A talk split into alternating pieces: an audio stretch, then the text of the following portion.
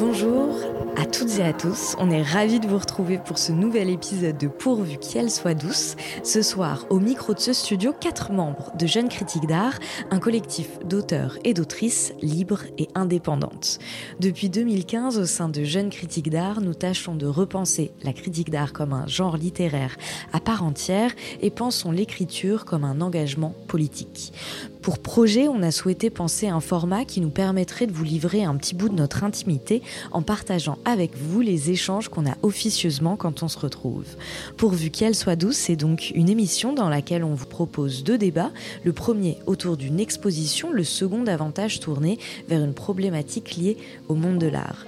Aujourd'hui, nous sommes quatre membres de Jeunes Critiques d'Art à échanger. Claire Luna. Bonsoir. Samuel Belfond. Coucou. Et Henri Guetz. Bonsoir. Et moi-même, Camille Bardin. Pour cette première partie sur l'exposition, on a décidé de s'intéresser à une institution un peu dans la jeune création qui est le Salon de Montrouge. Euh, je me tourne du coup tout de suite vers toi, Claire. Est-ce que tu peux un peu nous, nous lancer ce premier sujet, s'il te plaît? Eh bien oui, alors euh, bien la 66e édition du Salon de Montrouge s'est tenue du 13 octobre au 1er novembre dernier euh, au beffroi de la ville de Montrouge, au sud de Paris. En même temps que Paris Et sa collection pléthore de foires, Asian Now, AK, Paris International et j'en passe, c'était l'hystérie de l'art contemporain cet automne à Paris. Si, avec euh, Jeune Création, qui a été fondée quant à lui en 1949, les deux salons français historiques se proposent de faire une radiographie de la création vivante, ils sont un rendez-vous incontournable de l'art contemporain et un véritable tremplin dédié, dédié à la découverte d'artistes émergentes. Cette année, c'est Work Method, soit les commissaires d'exposition Guillaume Desanges et Colline Daven, qui signent la direction artistique. La structure Work Method a été fondée par Guillaume Desanges en 2006. Il s'agit, je le cite, d'une agence de production, de réflexion et de mise en œuvre de projets. Le duo, qui envisage le salon comme, je les cite, une courroie de transmission, succède à Ami Barak et Marie Gauthier, en marquant cette édition d'un saut tout particulier. Si la sélection réalisée avec les 10 membres du comité curatorial s'est resserrée autour de 37 artistes cette année contre presque 60 voire 100 dans les éditions précédentes, elle s'est surtout ouverte. Elle s'est ouverte, elle s'est ouverte au collectif, elle s'est ouverte à de nouvelles disciplines comme l'archi, le ciné, l'édition, le design, le graphisme encore le, paysagisme. Elle s'est ouverte à l'écriture inclusive, Mmh. Aussi, elles ont privilégié une logique collaborative et collective à la compétition en remplaçant la traditionnelle remise de prix par une volonté de mieux répartir l'accompagnement des artistes sélectionnés. En effet, Work Method veut leur offrir une multiplication de perspectives professionnelles qui prendront la forme d'expositions, de résidences, de publications et de rencontres avec les partenaires traditionnel, je crois, du salon. Le salon de Montrouge s'est également ouvert à d'autres générations en invitant des artistes plus âgés, considérant que l'émergence n'était pas nécessairement liée à l'âge. Dans leur note curatoriale, les curatrices précisent qu'un, je les cite, travail émergent est d'abord un travail qui a besoin d'être vu et découvert aujourd'hui, quel que soit l'âge de l'artiste ou l'état de sa carrière. Mmh, merci Claire. Samuel, tu commences bah, effectivement, c'est intéressant, ouais. le power Geste de, extrêmement radiophonique et Power Rangers de Kelly Bardin. De la critique d'art, j'adore. la question de, de, l'émergence, tu veux dire? Ouais, non, non, justement que dans ton introduction, tu parles... Euh, enfin, pour moi, c'est la première fois que j'entends ça sur Montrouge, vraiment d'un parti pris curatorial et qui n'a pas trait uniquement euh, à l'esthétique et à ce qui est présenté, mais à la manière dont ces artistes sont présentés, qui a souvent été un vœu pieux dans ces espèces de grands-messes de l'émergence que sont Montrouge, Jeune Création, Emerige, etc. Or, là, il me semble, et c'est quelque chose qui m'est venu en fait de manière assez positive euh, dès le vernissage, en commençant à discuter avec les artistes présents et présentes, euh, bah justement d'un discours très positif de ces artistes exposés vis-à-vis de l'institution et vis-à-vis des commissaires. Surtout des commissaires. Surtout des commissaires, mais qui avaient l'air de s'être portés diligemment au devant de l'institution. et ce qui est une sorte de, relatif plébiscite auquel il y a certains points noirs qu'on pourra discuter après, mm. euh, qui est relativement rare en fait, il faut l'avouer. En vernissage, quand même, on entend souvent davantage de griefs qu'un ensemble de louanges. Louanges qui sont liées euh, en premier lieu aux conditions d'accueil qui ont été repensées. Et c'est là où c'est intéressant, de manière assez concrète, en partant par euh, en fait les honoraires. Mhm. des artistes qui étaient, rappelons-le, jusqu'à présent à Montrouge d'environ 200 euros par artiste, peu ou prou, qui sont passés à 1000 euros. Il y a eu une discussion manifestement, ils n'étaient pas sûrs jusqu'à la fin, mais aujourd'hui, je crois que ça a été acté que c'était 1000 euros par artiste exposé, mhm. ce qui est... Ah bah oui, voilà. notable, à noter en tout cas. Effectivement, une une automatisation aussi du transport, ce qui n'était pas le cas avant. Euh, il y avait auparavant un système de bourse qui était plus ou moins opaque et inique euh, et qui a été remplacé par, euh, par, voilà, un transport automatique pour tout le monde. Enfin, c'est des choses qui peuvent paraître anodines, mais en fait, non. Pas du tout. Et moins de. J'avais entendu des années précédentes aussi certaines pression sur la nécessité potentielle de montrer des pièces inédites, pas à chaque fois. Or là, c'était pas du tout le cas. Euh, voilà, ce qui fait qu'il y a eu quand même de la part des artistes, la volonté de préciser que bah, c'était une expo qui, un salon qui s'était bien passé pour elles et eux.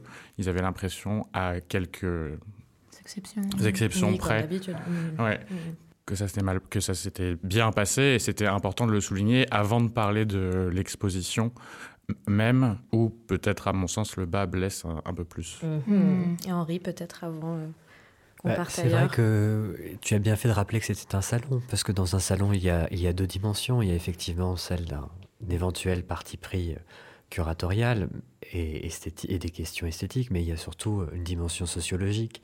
Euh, à quel moment ça intervient dans le parcours d'un artiste, la fameuse émergence?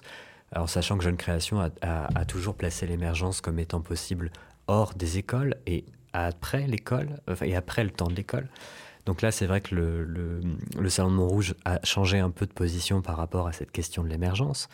Et elle a aussi changé par rapport sociologiquement à, son, public, euh, qui sont les artistes qui sont exposés, et créateurs, créateuristes, comme tu, le précisais, puisqu'on n'est plus affaire à seulement à des, artistes visuels et quelle place va jouer ce salon dans leur carrière, euh, en sachant qu'il n'y a plus ces prix, effectivement, euh, mais il y a un accompagnement qui promet d'être global. À suivre, mais c'est ce qui est en tout cas annoncé dans le communiqué de presse. Moi, c'est vrai qu'une des... Un des, une des nouveautés de ce salon, c'était le fait de thématiser un peu, enfin de, de, proposer des thématiques qui, du coup euh, illustrait la, la, curation. Et c'est vrai que moi j'ai beaucoup aimé. J'ai trouvé que justement dans, ce, dans le fait de, si on perçoit le Salon de Montrouge comme une espèce de thermomètre de la création contemporaine et le fait de pouvoir euh, découvrir de nouveaux et de nouvelles artistes, bah là typiquement ça nous permettait aussi de voir quelles étaient les grandes problématiques qui, euh, qui, étaient, bah, qui sont convoquées aujourd'hui par les jeunes artistes. Et c'est vrai que j'aurais aimé comme ça me dire de, de pouvoir voir bah, quelles étaient dans les années 70. Du coup il y a toute la question de l'archive dans les années 70, ces thématiques qui pouvaient être convoquées à, l'époque, etc. Donc j'ai trouvé qu'effectivement, quand tu parles de sociologie, euh, il y, a tout ça aussi qui est, que, que, j'ai vraiment bien aimé. Euh, j'avoue que moi, j'étais un peu fan de ce... Enfin, j'aime bien cet aspect euh, box. simplement, aussi, je pense, c'est dû à mon métier de critique, parce que ça, quand j'allais au Salon de Montrouge, c'était vraiment une manière pour moi de me dire, bah, en fait, j'ai des petites cellules qui me permettent de, de, de, découvrir, en fait, d'avoir un plongeon dans un portfolio d'un ou d'une artiste ou dans un univers, etc. Et ça, j'aimais bien. Là, j'étais un peu plus perdue et je trouvais que cet entre-deux, entre, l'exposition et le salon, était pas. Enfin, on sentait que c'était un premier pas et c'était pas tout à fait encore assumé. Donc, l'éclatement n'était pas total. Donc, euh, du coup, je, je, me disais, bon, c'est peut-être parce que c'est la première fois qu'elle faisait ça. Donc, voilà. Euh, J'en porte pas trop rigueur non plus. Mais, mais voilà, c'est vrai que je. je, enfin, je, serais satisfaite de savoir. Euh, je suis intéressée savoir ce que vous en avez pensé. Peut-être qu'on peut euh, décrire pour les auditoristes à quoi ça ressemblait. Je vais juste, euh, pour répondre en même temps à Samuel d'une certaine manière et puis à Camille d'une autre, euh, poser la question de, enfin aborder la question de la direction artistique. Tantôt il se présente comme directrice artistique et tantôt comme commissaire. Donc dans une exposition il y a un commissariat, dans un salon il y a peut-être plus une direction artistique, je sais pas.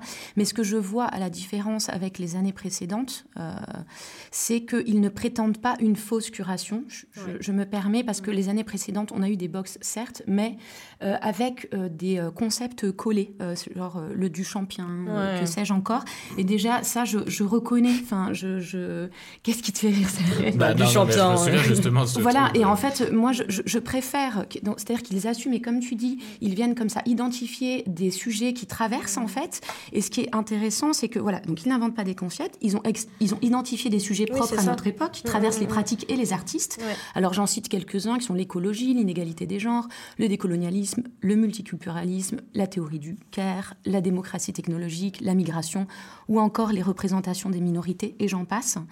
Et euh, de préciser que ce ne sont pas que des thématiques, et c'est là où je te rejoins, ce que tu disais tout à l'heure, Samuel, ce ne sont pas que des thématiques abordées par les œuvres, mais qu'elles constituent, et là je les cite dans leur note curatoriale, un régime de travail qui guide leur manière de faire.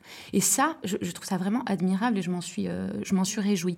Et euh, ils disent exactement, voilà, plutôt que de s'adapter de manière cosmétique à ces nouveaux sujets, et c'est ce que je retrouve moi par ailleurs dans beaucoup d'expositions, sans parler de salons, il s'agit d'en faire un régime de travail qui inspire et guide nos manières de fonctionner. Mm. Voilà, et on peut, euh, bah, si tu veux, du coup, Henri, euh, un petit peu décrire, euh, tu disais un petit peu le. faut que j'arrête de dire un petit peu. le salon, quoi, l'espace, comment il est organisé, etc.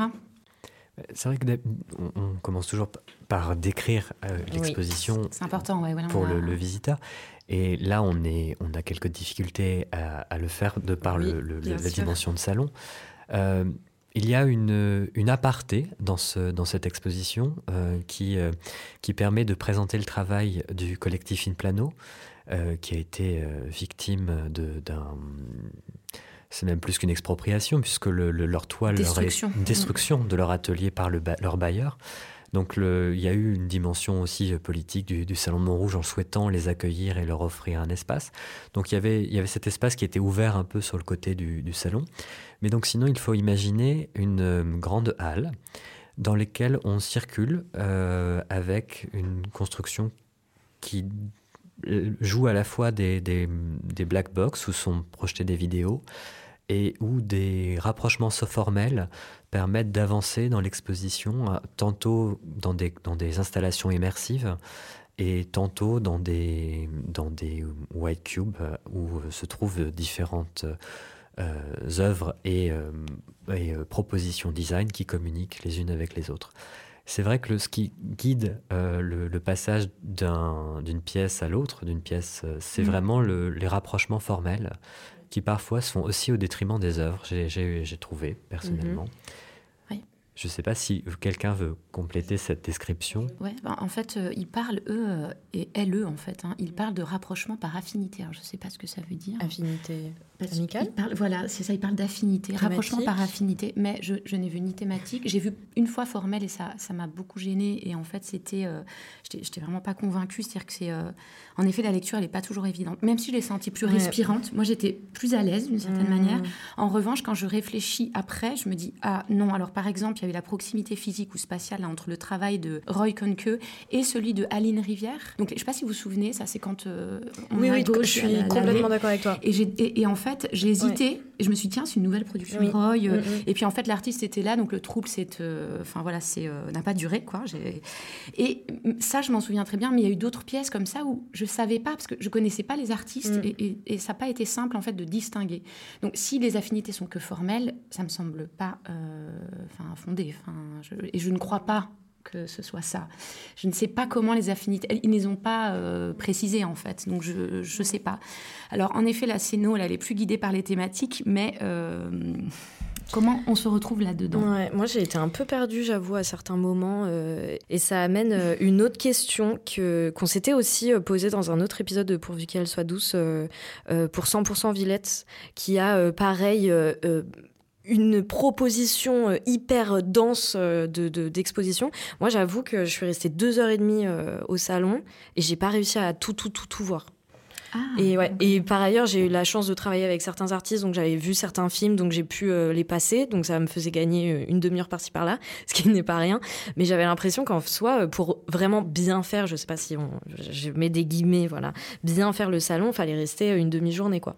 Et donc, je sais pas trop, et c'est une vraie question que je me pose, je sais pas si c'est pas bien ou mal, mais en tout cas, j'avais du coup une certaine frustration, et en même temps, je me souvenais des dires de Inès Geoffroy, qui du coup était curatrice de 100% Villette, qui nous avait dit oui, mais en fait, c'est un événement qui est gratuit, qui vient aussi, euh, qui se picore ça et là. C'est euh, ouvert euh, à des publics aussi qui sont des publics locaux, donc elles peuvent y retourner, y revenir, etc. le but, c'est de, se promener, de, voilà, de picorer ça et là ce qui nous intéresse. J'avoue que je sais pas trop ce que je pense et je sais pas si vous avez une idée là-dessus, mais cette densité-là, des fois, à la fois, ça peut passer pour, enfin, c'est à la fois une extrême générosité et c'est trop bien parce qu'on voit plein de choses et qu'on en a, euh, j'allais dire pour notre argent, mais c'est gratuit, donc voilà. mais, euh, mais dans un autre, autre sens, j'étais voilà, un peu frustrée. Je me disais, est-ce que vraiment c'est euh, pas aussi au travail des curateuristes de, bah, de guider, de faire en sorte que ce soit digeste, digeste? Ouais, bah, T'as fait les gros yeux, Samuel. tu vas me disputer. non, non, non, pas du tout. Non, non, mais il y, a plusieurs niveaux de réponse à ça. Mais c'est marrant déjà de, de parler de la difficulté de digestion de cette expo alors qu'on a quasiment divisé par deux le nombre d'artistes. c'est ça. En plus, j'en parlais avec euh, un artiste derrière et pareil, euh, elle me disait, mais en fait, euh, il y a deux fois moins, même plus de deux fois moins d'artistes, quoi. Hmm. Mais après, dans un sens, c'est aussi une éthique du regardeur ou de la regardeuse et hmm. de qu'est-ce qu'on peut en dire. Moi, je ne ressens pas du tout cette frustration, par exemple, parce que à mon sens, ce genre d'événement, ça, peut être discutable d'un point de vue de mise en concurrence des artistes et du regard qu'on leur porte, mais ça oblige justement à des regards obliques sur des œuvres où on va passer à côté de quelque chose et notre regard va être attiré ou pas. Il y a une forme de violence là-dedans, certes. Tu glanes. Mais, oui, c'est ça. Hein. mais, oui, mais cette dimension de, de, flânerie presque dans, dans l'espace d'expo et de faire une découverte, une rencontre par rapport à ça un peu enfin, impromptu, je trouve qu'il y a une certaine... Euh, il y a une certaine beauté là-dedans qui peut exister. Et parfois, je suis assez saoulé par justement des, des, discours curatoriaux qui essayent de faire entrer, encore une fois, des ronds dans des carrés et de rigidifier des parcours. Tu l'as fait, tu l'as redit. Chaque PQSD de Samuel, tu réussiras à mettre ton expression. mais non, mais vous, voyez, vous voyez ce que je veux dire Non, mais oui, tu as raison. Ouais, je, suis, bah, je suis contente d'avoir cet avis-là parce que c'est vrai que j'étais un peu. Je me disais, mais mais du coup, s'il y a un peu le, tu sais, c'est le complexe de la bonne élève, c'est que du coup, comme je savais qu'en plus on avait un épisode de pourvu qu'elle soit douce, bah, je, je l'ai pas. Je pense que évidemment que si j'avais été juste simple visiteuse, je le, j'aurais flâné, j'aurais chopé ça et là des trucs qui m'intéressaient, mais là j'étais en mode merde, il faut que j'y retourne quoi. Mais en revanche, je rejoins pas mal Claire sur le fait que cette euh, sorte d'hybridation entre salon et volonté de faire exposition, exposition collective, mais pas complètement, ça se fait euh, pas mal au détriment, je pense, du travail des artistes. Moi, je l'expliquerai par le fait que bah, c'est des pratiques qui sont encore émergentes, donc qui n'ont pas mm. forcément les moyens de production, mm. de produire des... Et parfois, mais pas forcément, une maturité pratique à faire des pièces qui ont une aura suffisante pour exister seules dans un espace white cube un peu esselé. Et là, on le sentait parfois à certains endroits que des travaux auraient mérité, comme Camille, tu le disais aussi, d'être ramassés dans un box pour qu'on rentre dans un mm, mm, espace mm, un peu plus narratif et dans le monde tel que l'artiste le voit. Et là, parfois, ça manquait, ça aplanissait un peu. Euh, ce qu'on pouvait ressentir. J'ai pas, j'ai pas vraiment senti comme toi en fait. Pour une fois justement. Comme moi Camille, parce que comme les gens toi, Camille. C'est-à-dire que pour une fois, je, me suis dit, euh, j'ai l'impression, non pas d'avoir tout vu, euh, mais d'avoir plus vu que d'habitude, d'avoir plus apprécié, même s'il y a des choses, enfin, pardon, des choses, des œuvres, des pièces qui, je pense, me sont euh, complètement. Enfin, je pense que je ne les ai pas vues, en fait. voilà, parce que quand j'ai regardé le catalogue après, je me suis rendu compte que ça n'était mm, mm, pas mm. si inaperçu. Mais je, je, crois, euh, Samuel, du coup, je ne sais pas si je me suis bien fait comprendre, mais je préfère ce, ce, ce choix, ce parti pris. Euh, je ne sais pas, il faut le réfléchir là, c'est-à-dire comment. Je, je, préfère ce parti pris du salon, de, de c'est pas faussement curaté en fait. Mmh. Euh, et, c'est assumé, c'est traversé par euh, des, thématiques. Les thématiques ne guident pas euh, la scénographie. En revanche, comment penser ça? Et ce que j'ai beaucoup apprécié, c'est justement le, nombre. Enfin, enfin et pour moi, c'est la preuve d'un vrai double engagement, qui est celui d'un vrai choix, qui est corrélé à l'éviction du système des prix, qui permet un accompagnement réel, un vrai suivi. Non, non, c'est juste, on a parlé plusieurs fois de l'éviction des prix, et c'est vrai que c'est un truc qui revenait chez les artistes, que mm, mm, oui, mm. mais non, et ben mais justement, j'aimerais qu'on en parle après. ouais, bah moi c'était. Alors je finis toute, cette toute petite chose qui est qui voilà. et donc je parlais donc de, la de la de ce double engagement qui est en effet corrélé à l'éviction du système des prix, mais qui donne aussi les conditions. Alors on n'est pas vraiment tous et toutes d'accord là d'une meilleure réception. En tout cas c'est ce que j'ai ressenti. Une meilleure réception qui ne signifie pas une bonne réception des œuvres, mais une meilleure que les années précédentes. Mm. C'est vraiment ce que j'ai ressenti.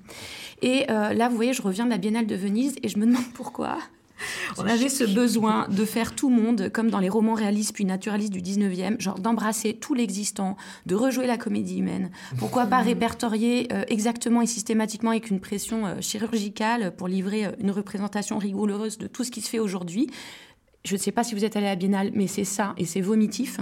Et donc là, je me ah suis dit, ben oui, il y en a trop. En fait, un vrai choix, c'est un vrai engagement. Et quand on est commissaire, on dit, OK, j'en prends 37. Et en plus, là, dans le cadre d'un salon, ils se disent, on en prend 37. Du coup, ça va permettre un vrai accompagnement. Et ça permet une vraie visibilité, une mise en valeur. Néanmoins, il y a un problème de scénographie qui fait que la mise en valeur, elle n'est pas complètement aboutie. Donc voilà, pour moi, ça permet un vrai engagement et euh, c'est ce qu'ont fait à mes yeux Guillaume Desanges et Colline euh, Daven. Mmh. Et pour les prix, euh, on peut revenir dessus. Je suis allée faire une petite recherche. Mmh. historique. je ne sais pas si, si, si historique, si. Il y a, je ne sais pas si vous, vous connaissez un peu l'histoire des prix là, mais en fait, il y a les, prix, le, prix qu'on connaissait le plus, enfin 19e siècle, avant la moitié du 19e, c'était le prix de Rome et le prix, les prix du salon. Ouais. Et ça, c'était déterminant pour la carrière de l'artiste. Ah bah, c'est la médaille ultime, quoi. Et qu'est-ce qu'il est arrivé? 1863, Salon des refusés, et là, il se proclame sans jury et sans récompense. Milieu du 19e siècle. Donc, un siècle plus tard, un siècle et demi plus, plus tard, on doit encore rompre avec un régime de palmarès qui émane non plus de l'académie, mais du marché. Donc avant c'était de l'académie, maintenant c'est du marché. Ça, ça arrive milieu années 50. L'État puis le euh, capital. Et du coup, je trouve que c'est encore une fois exemplaire de se soustraire à cette invention de, du palmarès en fait. Henri, tu dis bof bof. Bah, euh, tu veux nuancer quelque bah, Je veux nuancer parce que les prix du Salon de Montrouge, c'est pas tellement le marché. C'est. Bah, il y a des centres d'art, c'est des fracs, c'est des dracs. Enfin, tout ça, c'est un système public. C'est le système du prix par essence, non pas par qui il est. oui, mais le marché, c'est autre chose en tout cas en France. C'est pas la. Oui, c'est pas la diaf quoi. Je sais pas si la DIAF desservait un prix d'ailleurs. Bah si, c'est le prix Marcel Duchamp. Le prix Marcel Duchamp. Non, non, mais oui, bien sûr, mais à Montrouge, spécifiquement à Montrouge. En fait, ce que c'est le, ouais, oui, t'as raison, t'as raison en tout cas pour le pour le salon de Montrouge. Parce que les prix, en fait, ce qui s'est passé, c'est pourquoi aussi les prix sont revenus. C'est-à-dire que. Eh bien, et quand En fait, tant qu'il y a les, refusés, bah, les refusés c'est de la peinture, donc ça se vend, ça se vend pas. Euh, il n'y a pas une reconnaissance de l'État, mais le collectionneur va l'acheter. Mhm. Alors, c'était pas trop la question à ce moment-là, si. Bah, euh, la, question, c'est toujours de pouvoir vivre de son art. Donc, euh, quand Monet expose avec les autres au Salon des Refusés, il bah, y, a, y, a, des gens qui les achètent et qui les soutiennent, et parce que pour eux, c'est faire résistance, etc. Sauf que dans, dans les évolutions de l'art et de l'art contemporain, euh, il y a eu un. Enfin, l'art contemporain a toujours cherché à fuir le marché, et sans cesse, le marché l'a récupéré. Il y, y, a beaucoup d'artistes qui cherchaient justement à bah, c'est toute l'anecdote de, de, de, de, l'urinoir de Duchamp euh, ou, attribué à Duchamp. C'est-à-dire que c'était l'art Morichaud où on disait on ne refusera personne. Et donc on dit ah bon, on refuse personne, et eh ben pourquoi pas cet urinoir Et là, c'est vraiment quelque chose qui, a priori, ne pouvait pas être acheté. C'était vraiment l'idée d'aller pousser jusqu'au bout. Ouais, son paroxysme. Euh, donc il y avait une idée d'échapper au, marché euh, et, les prix à un moment. Mais on, on tourner au, au milieu du 19e, tu veux dire ou, euh, Parce que le marché, il arrive quand même plutôt au milieu. marché, il y a toujours eu un marché de l'art.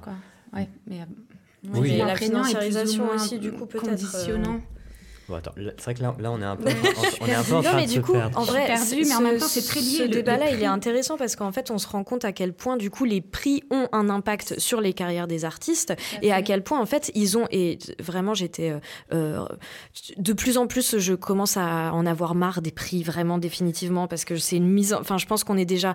Les, les, les artistes et travailleurs du monde de l'art sont déjà suffisamment archipélisés. Il y a une concurrence qui est déjà suffisamment importante euh, pour qu'on en rajoute. donc vraiment, voilà, je, je, pense pas que ce soit une bonne modalité de, de faire émerger en fait des nouvelles voies, des nouvelles formes. donc voilà, et j'ai l'impression que la fin des prix, en fait, ça a permis vraiment de détendre les équipes du salon et les artistes, les artistes en premier lieu, mais aussi les équipes. Je parlais en off avec une personne de Montrouge qui m'expliquait que ça avait vraiment complètement bouleversé leur rapport de travail avec les artistes, que tout le monde était plus détendu et que ça avait vraiment, ça, ça s'était ressenti pendant le montage, où bah, pour une fois, enfin, les artistes s'étaient entraidés entre elles et entre eux, alors qu'avant l'enjeu, du coup, c'était bah, évidemment d'être le meilleur ou la meilleure, parce que bah, il fallait avoir cette, quand même, enfin, l'enjeu c'était un solo show au Palais de Tokyo. enfin, c'est quand même une, c'est une dinguerie, quoi. Donc, du coup, évidemment qu'il faut que son stand soit le meilleur, et pour que son stand soit le meilleur, c'est un concours, faut que les autres soient moins bons. Donc là, il y a, je, la personne m'expliquait que vraiment pendant le montage, on l'avait complètement ressenti et que les artistes s'étaient entraidés et que par ailleurs, les équipes, du coup, avaient pu travailler aussi dans une ambiance de travail beaucoup plus saine où, du coup, il n'y avait plus à, gérer ces égos-là. Et égos, du coup, c'est normal parce que motivé par ces prix. Donc vraiment, j'ai trouvé ça super et, je, et, à un moment, à une époque où on parle du coup d'éthique de travail et, euh, et, de manière de repenser en fait certaines modalités de démonstration et de d'accompagnement des artistes, et ben je trouvais que c'était un symbole hyper fort et plus qu'un symbole, il avait été agissant sur ce salon quoi. Ouais, pourvu qu'on continue ça et que ça se ouais, complètement. Et, et néanmoins, on voit un peu, j'ai l'impression que c'est un peu euh, la démonstration de, de les, les, du point de blocage qu'on a par rapport à cette situation des prix. C'est-à-dire qu'a été annoncé que la remise des prix n'aurait pas lieu, mm. mais en soum soum, des prix sont quand même maintenus. Il y en a un, je crois. Au moins un. Et il me semble. La non, DAGP. Non, il, il y a eu la DAGP et il y en a deux, trois autres, il me semble, qui étaient liés à des résidences et ouais, qui n'ont pas voulu. Atelier Médici, mais qui vont, enfin, en fait, qui sont pas. Mais est-ce qu'ils vont, est-ce Et- qu'ils vont chercher les artistes? Enfin, Oui, mais en du fait, coup, du c'est coup, ça, ça, a créé un peu une atmosphère de, de suspicion à un moment dont les artistes m'ont parlé, de, autour, du, autour de, du moment du vernissage, de qui l'avait, qui l'avait pas, etc. Ouais, et comme rien n'était officiel, c'est c'est un couac, c'est pas très grave. Ouais. Ce sera sûrement Mm. modifié l'année prochaine, mais c'est pour dire que ça va dans le bon sens, mais Mm. que c'est quelque chose qui Bah, met parce du que- temps à bouger quand même. de toute manière, c'est sûr qu'il y y a ce truc de euh, comment dire. En tout cas, peut-être que ça a impulsé quelque chose de positif et encore une fois, ce symbole-là, j'ai trouvé intéressant. Après, c'est sûr que bah, le Salon de Montrouge, ça reste un endroit où du coup des artistes sont découverts et donc on se dit bon bah, ça reste une médaille hein, en soi, le Salon de Montrouge. Donc euh, c'est normal que derrière euh, cette ligne supplémentaire sur le CV euh, permette derrière à d'autres d'avoir des résidences et machin, etc. Mais je trouvais que c'était quand même moins violent que d'avoir cinq minutes pour faire le tour et dire bon bah. Ah, mais il y avait des prix, mais- il y avait quand même des prix liés à des résidences, Mm. en Oui. plus de Montrouge, Mm. c'était ça le, le point. Mm. Oui, oui, complètement. Mm. Mm. Mais c'est un peu marginal Ouais. par rapport à la réussite du truc. Ouais, ouais. Oui, mais bon, t'as raison de. Moi, je ne sais pas ce que vous avez ressenti comme ça dans, dans l'ensemble, mais j'ai euh, j'ai senti presque quelque chose qui peut-être traversait toutes les œuvres, pas une thématique, euh, puisqu'il y en a plusieurs, mais j'ai senti que l'intime, il n'avait jamais aussi bien rejoint le politique euh, que dans cette sélection. Et j'ai vu beaucoup de sincérité, pas de simple posture, ce que je regrette beaucoup dans ce que je vois euh, ces derniers temps. Pas de narcissisme ni de misérabilisme, de démarche documentaire maquillée sous euh, une action sociale qui doublerait ou rejouerait un certain rôle du politique qui, à mes yeux, se vide de sa substance avec le temps. Je sens que tu vas me répondre bientôt. Euh, Samuel lève les bras. je ne sais pas si vous voyez ce que je veux dire, mais en tout cas, après, il n'y a pas de peinture figurative non plus. Et ce qui confirme C'est vrai. le Ah fondement du salon, comme l'a précisé Guillaume, qui est loin des tendances du marché de l'art. Et ça, j'ai- Bah. Ça, ça donne quand même un espoir. Et en fait, euh, ce que j'ai ressenti, je ne sais pas l'avouer, c'est envolé. avec le- Vas-y, face mais je savais qu'il y, y a toujours, une- on finit toujours sur une envolée de les, les- alors c'est pas mon envolée lyrique là. C'est en fait les, les artistes. euh, j'ai senti que du coup les artistes avaient encore. Vous allez me prendre pour une folle. Les artistes ont encore un refuge, en fait, Mhm. des lieux de liberté et de paix, même si le salon espère quand même faire effet signe. Je sais Mhm. pas si vous connaissez, ce- c'est Sophie Kras ou Kra qui dit ça, qui est autrice de l'économie euh, à l'épreuve de l'art, qui est maîtresse de, maîtresse de conf à Paris 1. Elle parle de d'effet signe pour euh, voilà, les salons. Et pour impulser cette euh, sélection d'artistes dans le monde de l'art, ce qui implique de fait et à terme une insertion dans le marché. Mais ce que je veux dire, c'est que quand même, il y a, il y a on- le, salon de Montrouge, c'est pas directement un, un lancement dans le marché. Enfin, c'est-à-dire qu'on on les protège encore. Et euh, preuve en est, on, par exemple, on ne montre pas euh, de peinture figurative qu'on trouve dans toutes les Il galeries. y en a partout. quelques-unes quand même. Alors, Oui, mais, de manière minime, parce que sinon là, les derniers tours de galeries que j'ai pu faire, c'était que de la peinture figurative. Oui, bien sûr. Ouais, Mm. Et alors, les, les artistes, alors que, que, que les pauvres, je ne les mets pas de côté euh, de peinture figurative du Salon de Montrouge, s'il te plaît, Henri. non, non, mais il y, en avait, il y en avait quand même quelques-uns. Ouais, il y en avait quelques-uns. Et alors, il y avait qui du coup peinture Il y avait Bah, peut- Jimmy Bocquet, enfin, Mm, mm. qui, qui est en tout cas dans un, une pratique figurative. Est-ce que peut-être on peut faire les, les coups de cœur? Henri, est-ce que tu as des coups de cœur, toi? Ben, justement, ce qu'on disait, c'est que j'ai du mal à extraire un artiste ou une Mhm. artiste de, de cette sélection. Donc j'aurais... Il y a des artistes que je connaissais par ailleurs, il y en a d'autres dont le travail m'a intéressé, que j'ai été fouillé, mais j'ai pas eu de coup de cœur dans cette, euh, dans cette sélection. Enfin, même si j'ai des coups de cœur pour certains artistes. Oui, oui, mais du coup, enfin, tu l'as pas découvert là. Hmm. Oui, voilà. Oui, c'est vrai. Et ça, ça faisait vachement ça, je trouvais. On Je en a parlé parce qu'on disait que c'était un peu une. euh, Par rapport à ce que tu disais, Claire, c'est vrai que moi j'ai surtout un effet de. C'est peut-être parce qu'on vieillit aussi, mais un effet de peu de en fait. Oui, bah, Et- c'est ce que et je me surtout suis d'avoir le regard accroché par les. cho- Et sûrement peut-être du fait de, de- des écueils scénographiques dont on a Mm. parlé. Oui.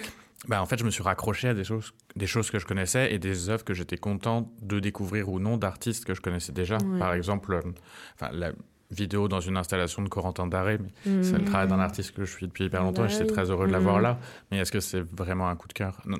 Pour en citer quand même, voilà, pour une fille, c'est pareil, c'est une artiste que Oui. j'aime beaucoup et que je suis, mais, mais c'était pas une découverte non plus Ouais. dans, dans, dans le cadre Mais de ce j'ai- salon. vous n'avez pas eu cet effet, euh, vous savez, quand vous. L'année où vous regardez le foot et vous dites Ah putain, ça y est, les- j'ai le même âge que les joueurs sur le terrain, ça y est, genre j'ai passé un cap dans ma vie. Moi j'avais le même. euh, mais moi j'avais trop. Ça fait 15 ans, Camille. hein. J'ai pas 15 ans. Non, mais nous, ça fait 15 Ah, ans. bah oui, bah du coup, moi, je me suis dit, putain, ça y est, c'est bon, je suis une dame parce que les artistes du Salon de Montrouge ont enfin le même âge que moi.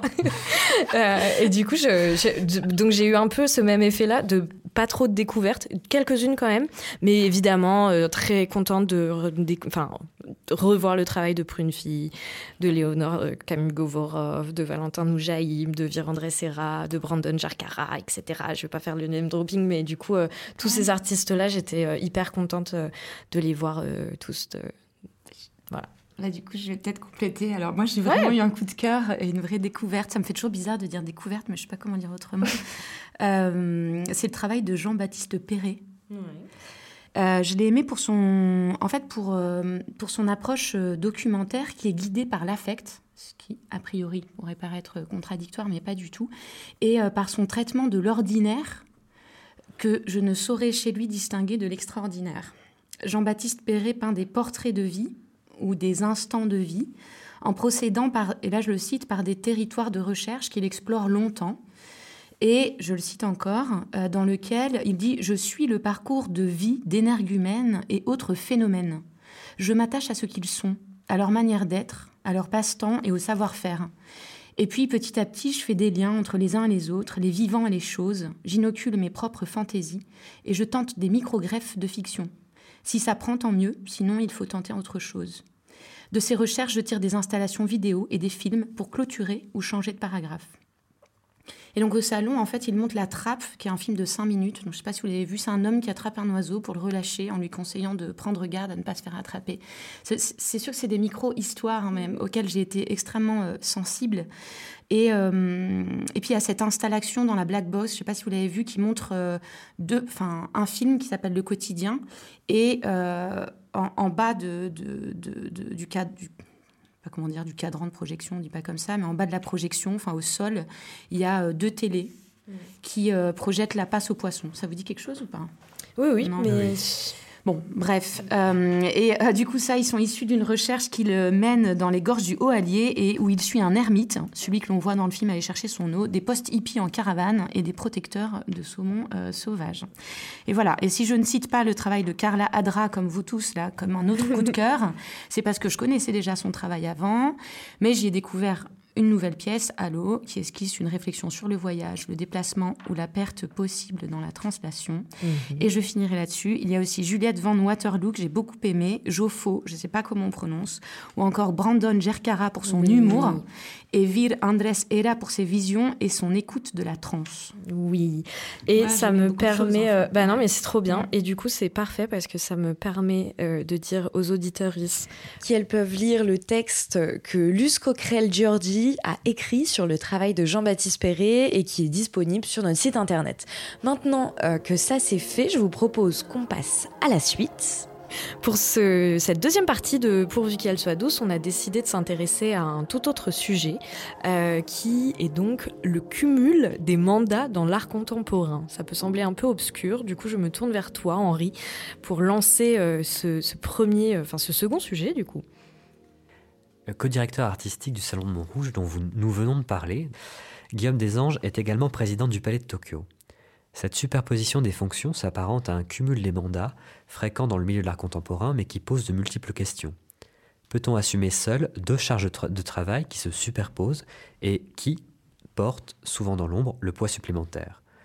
Dans le cas de Guillaume Desanges, il faut noter que la structure de production Work Method cherche à apporter plus de transparence en nommant et en créditant la, la responsabilité de son binôme, Colin Daven, mais cela reste rare et ne répond pas à toutes les problématiques.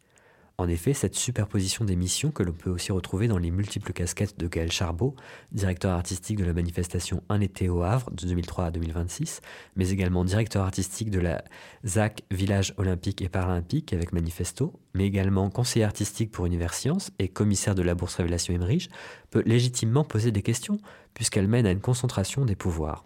Un même commissaire programme dans différents lieux de prestige et avec des institutions dont l'influence se répercute ensuite sur tout l'écosystème. Possiblement, ces cumuls contribuent à réduire la visibilité d'autres lignes que celles défendues par un ou une commissaire. Possiblement, ces cumuls de fonctions nous amènent à différents degrés, à différentes échelles, à être jugés partis. À titre personnel, quand je suis critique de l'exposition d'un ou d'une artiste dont je suis commissaire sur un autre projet, est-ce que je suis dans l'accompagnement au long cours ou est-ce que j'abuse d'un pouvoir? Dans la continuité des sujets régulièrement évoqués dans PQSD et au sein Jeune Critique d'Art, sur l'organisation du monde de l'art, nous souhaitions, en parlant de cumul de mandats, ouvrir un sujet qui peut aller du multitasking des précaires au conflit d'intérêts des personnalités les mieux installées. Un sujet qui parle autant de responsabilité individuelle que de la structure d'un système qui nous amène à toujours en faire plus et peut-être au détriment des autres. Ça m'a encore plus excité de parler tout ça, Henri, ton intro. Qui veut commencer La lourde tâche. Ah bon, moi Non, j'ai déjà parlé. Ah Samuel ou toi Moi, j'ai fait l'intro. Euh. Qu'est-ce que. Euh, Samuel, t'as un truc à dire? Ah, Claire, tu étais un peu à l'origine du sujet quand même. Qu'est-ce que t'as, qu'est-ce qui t'a, qu'est-ce qui t'a excité dans ce sujet là, Claire? Parce qu'au début, il peut paraître un peu ça m'a mis en colère. Ah. En fait, c'est la colère. Euh, pardon, Guillaume Desanges. Euh, que je ne connais pas par ailleurs, mais c'est que lorsque j'ai, enfin je dis Guillaume des Anges, mais en vrai, euh, bon voilà, quand je suis allée euh, bien au Salon de Montrouge, j'ai lu après, enfin compris que bien Guillaume des Anges, en effet, est président voilà, du Palais de Tokyo et également, également directeur artistique avec Colline Daven du Salon de Montrouge. Alors je me suis dit, qu'est-ce qu'on fait avec ça? Est-ce que c'est des choses qui se sont superposées? Alors, il n'avait pas prévu. Il vient, il vient d'arriver. Tout à fait. Il n'avait pas prévu. Il avait candidaté avant le Salon Montrouge et puis entre-temps, bon, bah, il est nommé président. Que fait-on? Et puis j'ai entendu dire, et à juste titre, bien, il était quand même engagé auprès des artistes. Ah bah oui. Euh, donc, euh, bah, évidemment, euh, c'est tout à son honneur d'aller jusqu'au bout de son engagement. Mm. En revanche, que faire maintenant pour les années à venir, puisque j'ai entendu dire par le, maire et par eux-mêmes que euh, eux-mêmes que, euh, eh bien, en effet, ils allaient, euh, c'est un an renouvelable le contrat et qu'ils allaient bien renouveler le contrat encore l'année prochaine avec Colline Daven. Et moi, ça me gêne, c'est-à-dire que je, je mais j'aimerais l'entendre, j'aimerais en discuter avec lui, c'est-à-dire qu'est-ce qu'on fait quand on est à la fois président du Palais de Tokyo et euh, directeur euh, artistique du euh, Salon de Montrouge? C'est quand même deux, instances, deux instances, en effet, mmh. quand même très importantes dans l'art contemporain, émergent, peut-être pas tant que ça au Palais de Tokyo, mais enfin si quand même, c'est censé l'être. Donc là, il y a, euh, pour moi, il y, a un risque d'homogénéisation euh, et d'installation d'un discours euh, dominant, mais malgré lui, mm. en fait. moi, tu me mets diriger deux, deux, instances comme ça, bah, évidemment, c'est moi, ça reste moi, même si quand même, il y a des équipes différentes, certes. Donc ça, je suis gênée par ça. Euh, par cette homogénéisation et ce risque de domination d'une certaine manière. Je l'exprime, je le dis mal, mais bon, je sais pas comment dire mm. autrement. Et ensuite, ça d'une part. Et d'autre part, il y a une telle précarité quand même en termes de profession euh, dans l'art. Il y a tellement de personnes qui sont qualifiées, qui ne trouvent pas, qui n'ont pas de travail, qui sont obligées d'être, enfin voilà, bref, de cumuler justement d'autres mandats, mais en tant qu'indépendant, te. Euh, eh bien, je me dis, ce serait quand même magnifique de pouvoir confier le, la direction artistique du palais, du, pardon, de, du salon de Montrouge à d'autres personnes, et mm. puis que, euh, enfin, en tout cas, qu'ils choisissent, qu'il ait mm. voilà, le droit de choisir. Euh, effectivement, il y a cette question d'hégémonie des discours, quel que mm-hmm. soit l'endroit d'où se placent les gens. Il y a aussi la question de qu'est-ce que ça veut dire quand... Euh, là, on est plus dans le côté un peu sur la starification aussi de certaines, personnes. Qu'est-ce que ça veut dire sur ce qui va reposer sur les équipes? On a vu ça, d'ailleurs, la semaine dernière, pas dans le champ de l'art contemporain, mais de celui du spectacle vivant, mm-hmm. avec la démission euh, plus ou moins forcée de Thomas Joly, du Théâtre Le Quai à Angers, euh, dont il était directeur depuis 2020. Et puis, il commence à faire Starmania à Paris, qui est une super production. Puis il est nominé à, la direction artistique de la hum, cérémonie d'ouverture, il me semble, des JO de Paris. Euh, et là, c'est quelque chose qui est remonté des équipes du fait qu'en fait, il était plus suffisamment présent et que ça mettait une pression. Et dans tous les cas qu'on a mentionnés, c'est ça, au-delà de l'hégémonie du discours, la question qui se pose, c'est après à quel point des noms font pas reposer sur leurs équipes en fait une charge de travail qui est, qui est, trop importante. Mm, mm, mm, Henri. Oui, oui, mais c'était un peu ce que j'avais euh, essayé de synthétiser dans cette introduction, c'était de dire qu'il y, y, a la problématique de à laquelle il est difficile d'échapper. Et ça, je pense aussi, euh, moins à des mandats, mais à des personnalités qui deviennent des référentes dans le milieu de l'art. C'est comme Emmanuel Ecochia, qui devient le référent écologie de tout le monde de l'art, euh, et quitte à, à invisibiliser d'autres figures auxquelles il emprunte. Euh, il y a un certain nombre de, figures. Il y, a, toujours ce phénomène où une personne plus, plus médiatique ou supposément plus médiatique qu'une autre va prendre et récupérer les honneurs de toutes celles qui travaillent dans l'ombre.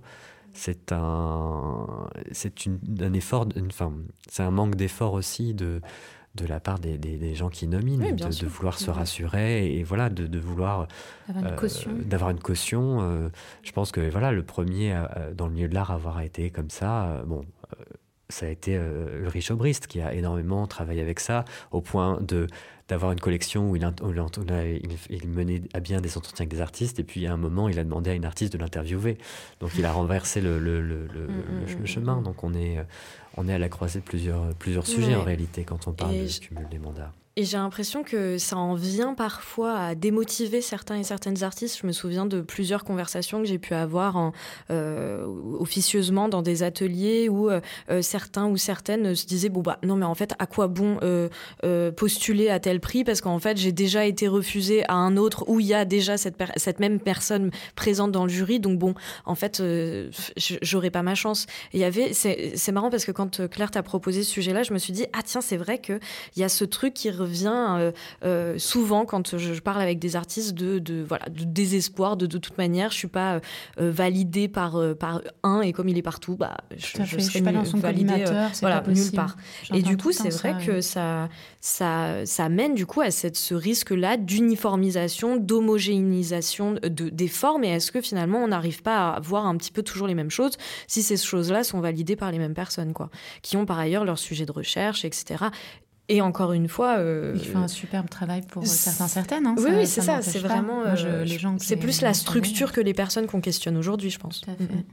Et le corollaire de ça, si on descend un peu d'un étage en termes de profil, c'est ce que tu évoquais Henri, c'est le lien entre multitasking et, précarisation. Ça. Tu vois, quand vous parlez de Thomas Conchou, qui, je connais pas la situation financière de Thomas Conchou, mais qui fait partie de deux jurys qui sont, semblent par ailleurs plutôt en lien avec euh, ces sujets de recherche, plus la ferme du buisson, dans un sens pourquoi pas. Je sais pas si son, son, son emploi à la ferme du buisson genre, lui suffit à vivre.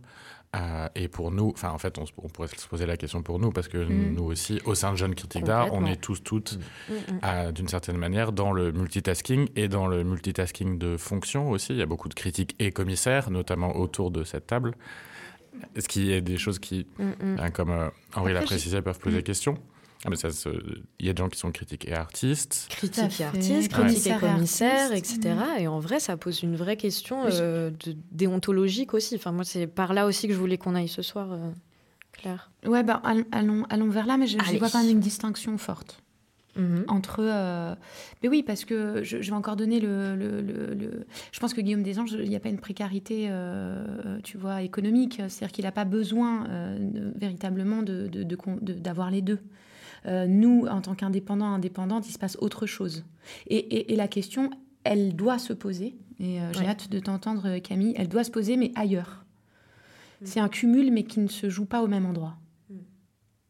Il y en a un qui est peut-être dans la nécessité et un autre ailleurs en tout cas. Bah, c'est vrai que du coup, cette question-là, euh, euh, j'ai essayé de la prendre un peu plus largement et je trouvais qu'en fait, euh, cumul effectivement des mandats, mais plus largement, comme tu le disais Samuel, des métiers. Donc, est-ce que ce serait pas dangereux? Parce qu'effectivement, cumuler la critique, le commissariat, le journalisme, peut-être Pire encore, euh, être art advisor. Est-ce que c'est pas euh, juste une aberration d'être critique art advisor? Ce que font, il me semble que certains, certaines le font. Euh, enfin, que c'est pas quelque chose qui est un, un no-go absolu, alors que ça devrait l'être. Sauf que, bah, typiquement, on fait, si on est art advisor, on peut écrire plein de critiques hyper positives sur un ou une artiste, faire monter sa cote, et donc avoir un pourcentage plus important, quoi.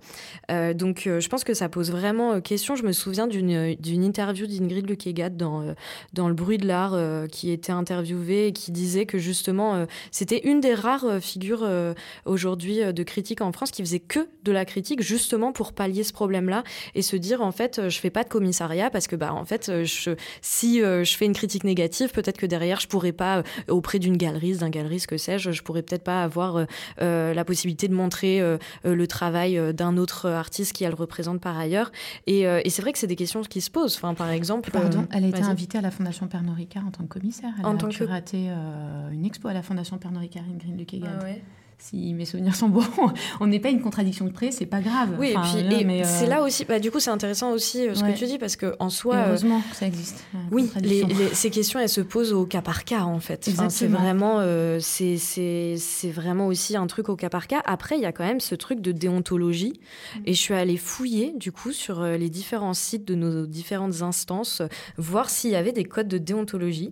Et bah, euh, j'ai pas trouvé sur Laika j'ai trouvé sur le. J'étais hyper étonnée, euh, le comité euh, professionnel des galeries d'art a un code de déontologie. Euh, évidemment, l'ICOM pour les conservateurs et conservatrices ont un code de déontologie. Mais il y a tout ça, par exemple, aujourd'hui, sur cette question des cumuls, etc. Quelles expositions sont montrées aujourd'hui, par exemple, dans des institutions comme le Centre Pompidou? On se souvient de Charles Ray en face de, de, cette de l'exposition qui était présentée à Beaubourg. Il y avait une autre exposition du même artiste à la Fondation Pinault. Enfin, je trouvais que le sujet, finalement, il pouvait être beaucoup plus euh, large et on pouvait s'intéresser aussi aux, euh, bah, en fait, aux, proximités, de, enfin, des liens et en fait à, cette surprésence de, de, voilà, de certains acteurs et certaines œuvres. Vas-y, Mais tu as, tu as nommé l'ICOM et c'est intéressant de savoir que voilà, l'ICOM représente les personnels de, des musées. En réalité, dans l'art contemporain, euh, on a plus affaire à des directeurs d'institutions, de, mais un directeur de, galerie, un directeur de, centre d'art n'est pas conservateur, n'a pas le statut de conservateur et n'est pas lié à la déontologie d'ICOM. Mmh, et ça, c'est assez singulier. Mmh. Et d'ailleurs, le, Pinot n'est pas une fondation, mais une collection, ce qui est un organisme qui fait de l'argent sur les œuvres. Et, bon, c'est un peu, c'est une petite nuance, mais voilà, qui pose encore très la question de déontologie. Mais, euh, mais voilà, donc bon nombre en fait de professionnels de l'art euh, n'ont pas de leur DCA euh, au niveau des directeurs et directrices de centres d'art essaie de, de mettre un, code, mais qui, qui, qui n'est pas encore tout à fait, tout à fait abouti. Mm. Ouais, c'est par exemple euh, euh, moi qui viens du journalisme, qui est vraiment une formation de journaliste, c'est une question qui se pose beaucoup, enfin à laquelle je suis vraiment confrontée euh, au quotidien et ces derniers temps, notamment parce que j'ai signé une enquête. donc là, j'étais vraiment avec ma, casquette de journaliste d'investigation et donc je me disais, en fait, ces personnalités-là sur lesquelles j'ai enquêté, je vais par ailleurs peut-être être amenée à les recroiser dans un milieu qui est le mien finalement. Et donc je me disais derrière, si je poursuis ce travail-là là de d'enquête et que je suis amenée, euh, mettons, à travailler sur un ou une galeriste, sur un directeur ou directrice de musée, bref, des personnes qui sont potentiellement mes clients, euh, qui seront potentiellement mes clients, clientes un jour. Euh, est-ce qu'il n'y a pas un conflit à cet endroit-là? Enfin, je trouve que vraiment ça. Je ne sais pas si vous, dans vos travaux et vos pratiques respectives, vous avez été face à, ce problème-là de vous dire ah bah tiens, en fait là je peux pas y aller ou j'y vais malgré le fait que je sais pas? Bah, en fait, finalement, tu vois, ça m'est arrivé euh, au sein du CNAP euh, parce que je siège à la commission pour euh, l'aide aux galeries. Et en fait, voilà, on nous dit, ben, on nous dit tout de suite, écoutez, si vous connaissez cet artiste ou s'il y a un conflit possible, en fait, un conflit d'intérêt, pardon, eh bien eh bien, vous, vous nous le dites et puis, euh, puis vous, vous sortez de, la pièce. C'est beaucoup plus simple ah. que euh, ton cas de figure, parce que le tien, il est. Euh, enfin, voilà, c'est pas la même chose, tu sors pas de la pièce. Mais bah, ça m'est arrivé pour la dernière commission. J'avais un conflit d'intérêt avec un artiste et bien, je, je l'ai signalé et j'ai pas voté. Trop bien. Ok. C'est pas mal comme mm. modus operandi. A priori. Et, pour citer un autre exemple, hyper allergique, cette publication américaine, elle, elle, précise à chaque fois le degré d'implication d'un mm, mm, mm, journaliste ou d'un auteur par rapport à son sujet. Et il est normal en fait qu'à un moment, par rapport à un sujet euh, sur lequel on développe une proximité, par exemple quand on suit un artiste, on devient spécialiste et on devient, euh, euh, oui, jugé parti. Mais bien sûr. Mais évidemment. mais, du moment que c'est affiché tel, tel quel, c'est peut-être plus, euh, plus compréhensible. Alors c'est drôle, là j'ai un exemple alors qu'on n'a pas encore donné, mais je me suis retrouvée à collaborer à un catalogue d'exposition au MOCO et puis à écrire un article critique sur l'expo euh, sur laquelle avais, pour laquelle tu avais. Ouais, bah, non, mais en soi, moi j'ai déjà été face à ce genre de. Et j'ai vraiment distingué. Hein. C'est-à-dire que, certes, mais en fait, j'ai véritablement écrit, alors objectivement, je sais pas ce que ça veut dire là, mais en tout cas, euh, j'ai véritablement enfin montré les limites de. Mm enfin c'était dans la presse, de, de voilà, et, euh, et donc c'est possible. En revanche, le cas de figure, toi dont tu parles, Henri, c'est quoi? C'est par exemple, tu es là, tu es euh, alors soit invité, soit contraint, je ne sais pas comment ça peut se passer. Est-ce que tu peux être contraint à écrire un article critique sur euh, une exposition dont, dont je sais pas, enfin, il y a un artiste que tu suis dans cette exposition, peut-être euh, que ce soit une bah, monographie ou collectif, je sais bah, pas. En vrai, juste là, on vient de parler du Salon de Montrouge. Euh, il y a plein d'artistes avec qui on a déjà travaillé. Moi, Léo Kamugovorov, euh, j'ai montré son premier solo l'année dernière. Samuel, il me semble que tu as déjà travaillé avec elle aussi. Enfin, du coup, on a fait une critique de ce. Enfin voilà, mais par ailleurs, c'est des artistes qu'on suit, qu'on avec qu'on a déjà rencontrés. Certains sont déjà venus chez moi faire des entretiens. Enfin, mmh. tu vois, il y a tout ça aussi. Et je pense que du coup, pour déjouer ça, est-ce que ce serait pas ce que tu disais, Henri aussi, finalement, effectivement, se outer et dire, en fait je j'ai participé, j'ai fait ça, j'ai fait, j'ai dit ça, je j'ai travaillé euh, par ailleurs, je ouais, tout simplement en fait. Et c'est vrai que dans le monde anglo-saxon, enfin, le journalisme et la critique anglo-saxonne, il y a une, demande de transparence, parfois à, l'extrême, mais qui, hmm. en tout cas déontologiquement, est assez intéressante. Hmm. Oui, c'est vrai, j'y pensais aussi parce que tu vois, typiquement, genre, on parlait de coup de cœur de Montrouge, j'ai parlé de, j'ai évoqué Corentin Daré avec qui j'ai travaillé, et avec, bah dont je suis en train d'acheter une pièce parce que bah c'est une personne que j'apprécie. Et non, mais tu te rends compte, je, je suis pas sûre que ce soit exactement pareil, parce qu'on parlait plus d'une structure, de, tu, tu vois, d'une... Non, mais tu... Euh, à l'échelle. Je vais mettre en avant un artiste avec qui j'ai des liens. Et on parle de liens professionnels. Il pourrait être explicité. Il y a le fait de collectionner. Et après, à mon sens. Ça. Ouais, et, le truc. que. Enfin, comment dire tu, tu, penses que tu pourrais, si tu avais eu un autre coup de cœur, tu mettrais plus en valeur euh, celui que tu connais déjà, avec qui tu bosses Non, justement, j'éviterais. Genre, mais, mais, c'est voilà, déontologie qui est quand même de, sable mouvant, quoi. C'est pas, pas le feu.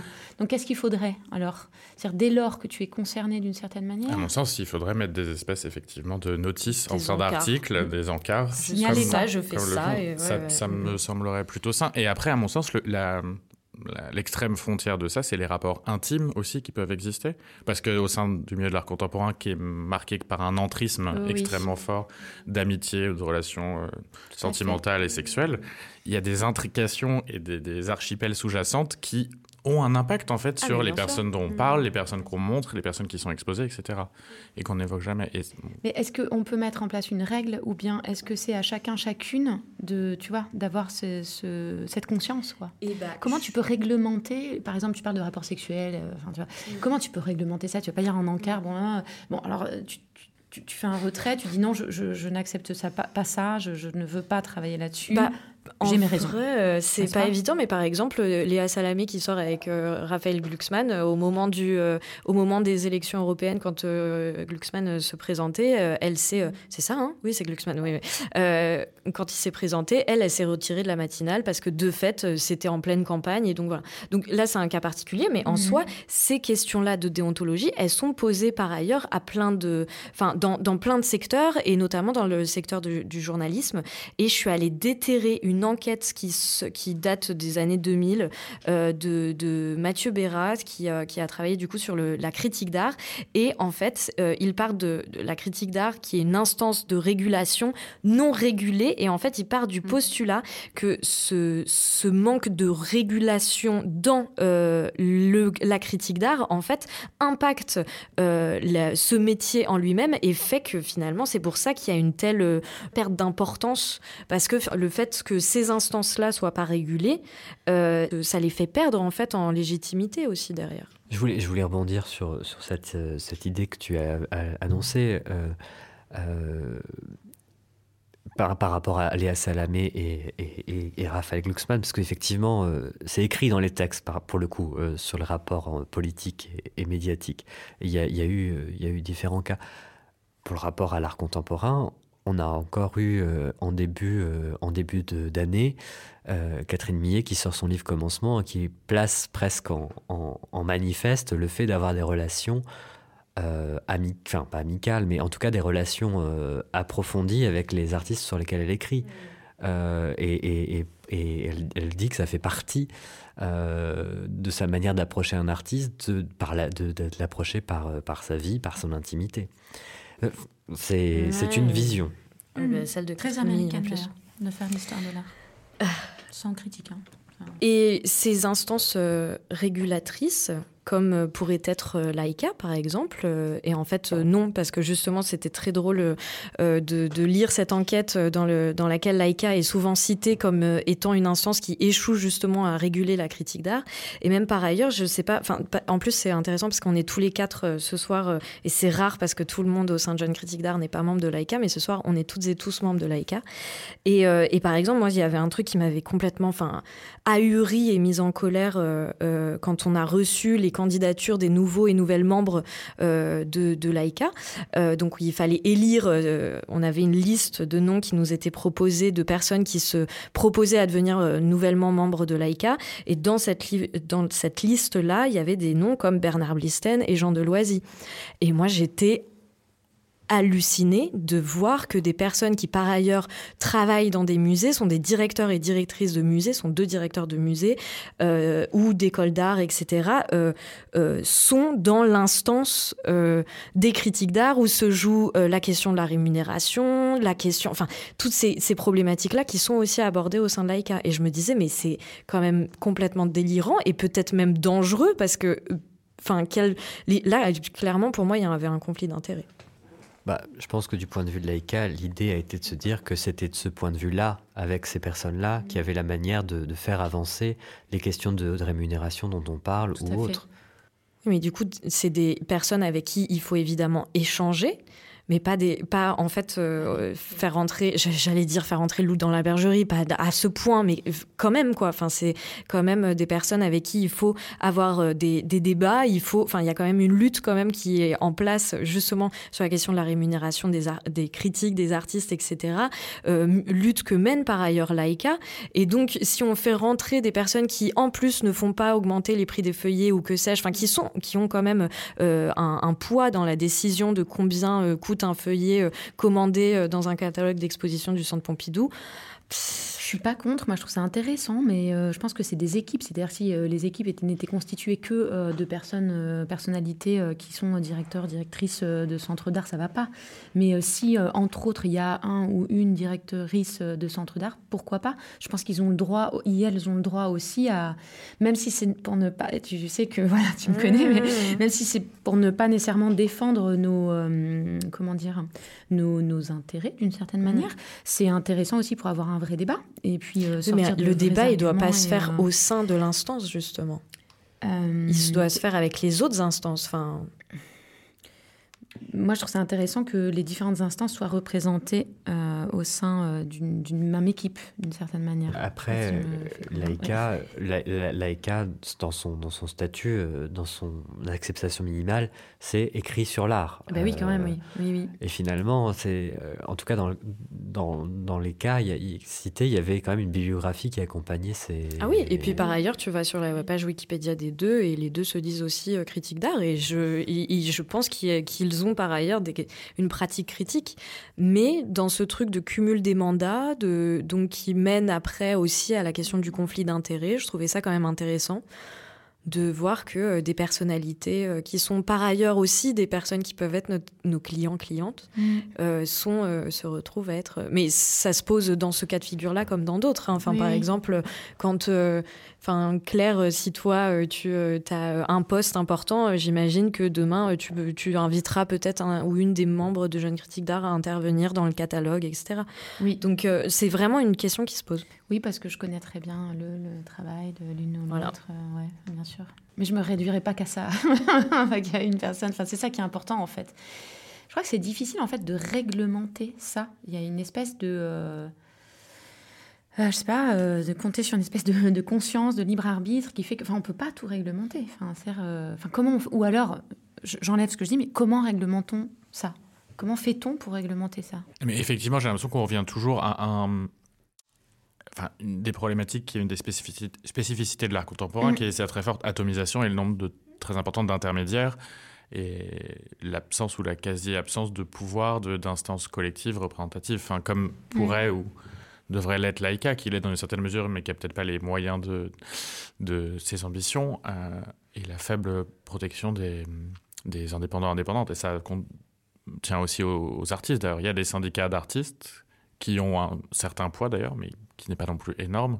Et j'ai l'impression qu'on en revient toujours à la même chose. S'il n'y a pas d'instance de régulation pour euh, imposer des codes de déontologie qui sont validés collectivement, on, reste en fait sur les mêmes écueils et ce débat qu'on n'arrive pas à faire avancer. Mm. Je pense qu'il faudrait quand même avoir des points, euh, même s'ils sont peu nombreux, il faudrait quand même avoir des points. Par, exemple, pour moi, euh, Critique et Art Advisor, c'est pas possible, quoi. Tu vois, enfin vraiment, ce serait une énormité absolue. Enfin, c'est vraiment, ce serait se dire que finalement, on conseille à un ou une collectionneuse de d'investir dans un ou une artiste parce qu'elle est géniale. Et derrière euh, avoir la possibilité d'écrire sur son travail et de déclarer au reste du monde à quel point cet artiste est justement génial enfin ce serait ahurissant. Et faire par là euh, monter sa cote enfin moi c'est vraiment le, le problème de la malhonnêteté euh. et d'où ça pourrait émaner en fait? Bah, collectivement, du coup, effectivement, pour moi, effectivement, l'AICA n'a pas, un, n'a pas de, but à être un syndicat ou quoi, mais par exemple, le comité euh, international, le, le, comité professionnel des galeries d'art, elles se sont regroupées, en tout cas, leur code de déontologie est sur leur site. Quoi. Donc je trouve ça intéressant parce que même si le code fait deux pages, je sais pas, hein, je dis n'importe quoi, mais même si c'est très court en tout cas, euh, même si on choisit que certains points, enfin par exemple, on, je, sais, je dis n'importe quoi, mais euh, ce, ce, ce, principe d'honnêteté, ça, ne serait-ce que ça, ça pourrait être bien, je pense. Et ça participerait même, quand je parlais de, ces critiques qui sont du coup, euh, euh, ce métier de critique qui est dévalorisé et délégitimé parce que, parce que pas régulé, je pense que le fait de montrer l'honnêteté et montrer aussi tous les rouages, ça pourrait aussi permettre à un public de se sentir un peu moins floué et, et distancié par rapport à ce qui s'y passe, quoi. Oui, je pense que c'est quelque chose qu'on retrouve euh, ben, jusque dans la presse qui n'est pas toujours très euh, honnête sur, euh, ce rapport il y a un certain nombre de titres. Quand on les regarde attentivement, on voit bien que l'annonceur est aussi la personne dont on va parler dans l'article et que l'article est biaisé. Alors, c'est pas écrit public communiqué parce que public communiqué, il faut vraiment que l'article ait été acheté.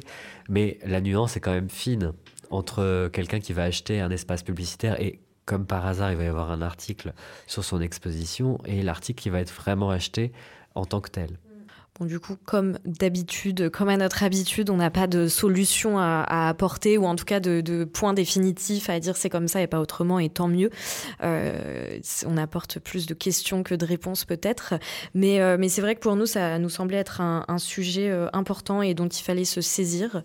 Est-ce que vous avez du coup retenu quelques tips ça et là ou des choses qui peuvent, que vous pourrez peut-être actionner un jour dans votre carrière d'artiste, enfin de critique, commissaire et journaliste et tout plein d'autres choses Faire le, le, plus d'efforts de transparence et en discuter le plus possible avec, euh, avec son entourage, que sais-je. Mm. Il y a peut-être une chose un peu concrète et qui est liée à, à, la manière aussi dont on se positionne au sein de Jeune Critique d'Art comme collectif qui pratique l'écriture située, c'est-à-dire de savoir d'où on parle. Euh, et moi qui s'est posé à différents endroits, euh, travaillant sur des problématiques qui avaient trait par exemple aux féministes, j'ai été invité plusieurs fois à euh, modérer des tables rondes. Je sais qu'à chaque fois, pour le coup, bah, comme c'est un sujet spécifique et sur lequel je suis pas à l'aise, et je sais que je suis un homme blanc privilégié qui prend la place d'une personne sur leurs problématiques, je demande à chaque fois si les personnes qui organisent sont certaines que c'est la meilleure chose et que je préférerais que ce soit une femme et je le fais que après ce dialogue et ça m'est arrivé plusieurs fois ça m'est arrivé de refuser aller encore plus loin et donner un nom. Oui ah, non, bien sûr. Ah, j'ai donné des noms à chaque fois de telle ou telle personne qui serait mieux. Euh, ouais, ouais. J'adore Paul Samuel. Et tu donnes un nom. Mais oui, effectivement, et c'est effectivement ce que j'ai fait, Camille. Et les rares fois où je l'ai fait quand même, c'était suite à une discussion et où elle le jugeait important, mais mais effectivement, c'est mm-hmm. quelque chose et qui en plus peut servir. C'est une autorégulation. Euh... En fait, oui, oui, c'est une autorégulation, mais à un moment tu le sais aussi. Le... Parce que c'est lié à ce truc de starification, enfin de relative starification, de plus t'avances, plus en fait on va t'appeler sur plein ah de, de sujets larges et en fait, euh, des sujets il y a des personnes plus qualifiées que toi. Pardon Samuel. Mais finalement la réglementation elle intervient justement au moment où les personnes ne font pas ce que tu fais toi. Tu vois. Donc comment on fait? Enfin, vraiment, bah, appeler de nos euh, souhaits qu'effectivement euh, une personne qui est appelée pour intervenir ça ou là ou penser une exposition ou que sais-je, bah, donne aussi euh, les noms de celles et ceux qui connaît et mm. qui sont parfois même plus à même de, de répondre à la demande. Hein. Mais effectivement, se rendre compte que et avancer en équipe. Hein. Oui, c'est ce que je mm. disais tout à l'heure. Tu vois, vraiment voir auprès de soi. Enfin mm. voilà. Ouais. Ça vous va? C'est une conclusion un peu molle, mais en soi, le sujet n'amenait pas. Voilà. Donc euh, maintenant, on, mettra, euh, on, aura hâte du coup d'avoir aussi vos, vos réflexions et euh, solutions potentielles en, dans les espaces de commentaires. Oui, et puis les, retours de différents secteurs autres que l'art contemporain sur ces questions de déontologie, comment ça se passe Par exemple, dans d'autres. Allez, au boulot. Bam.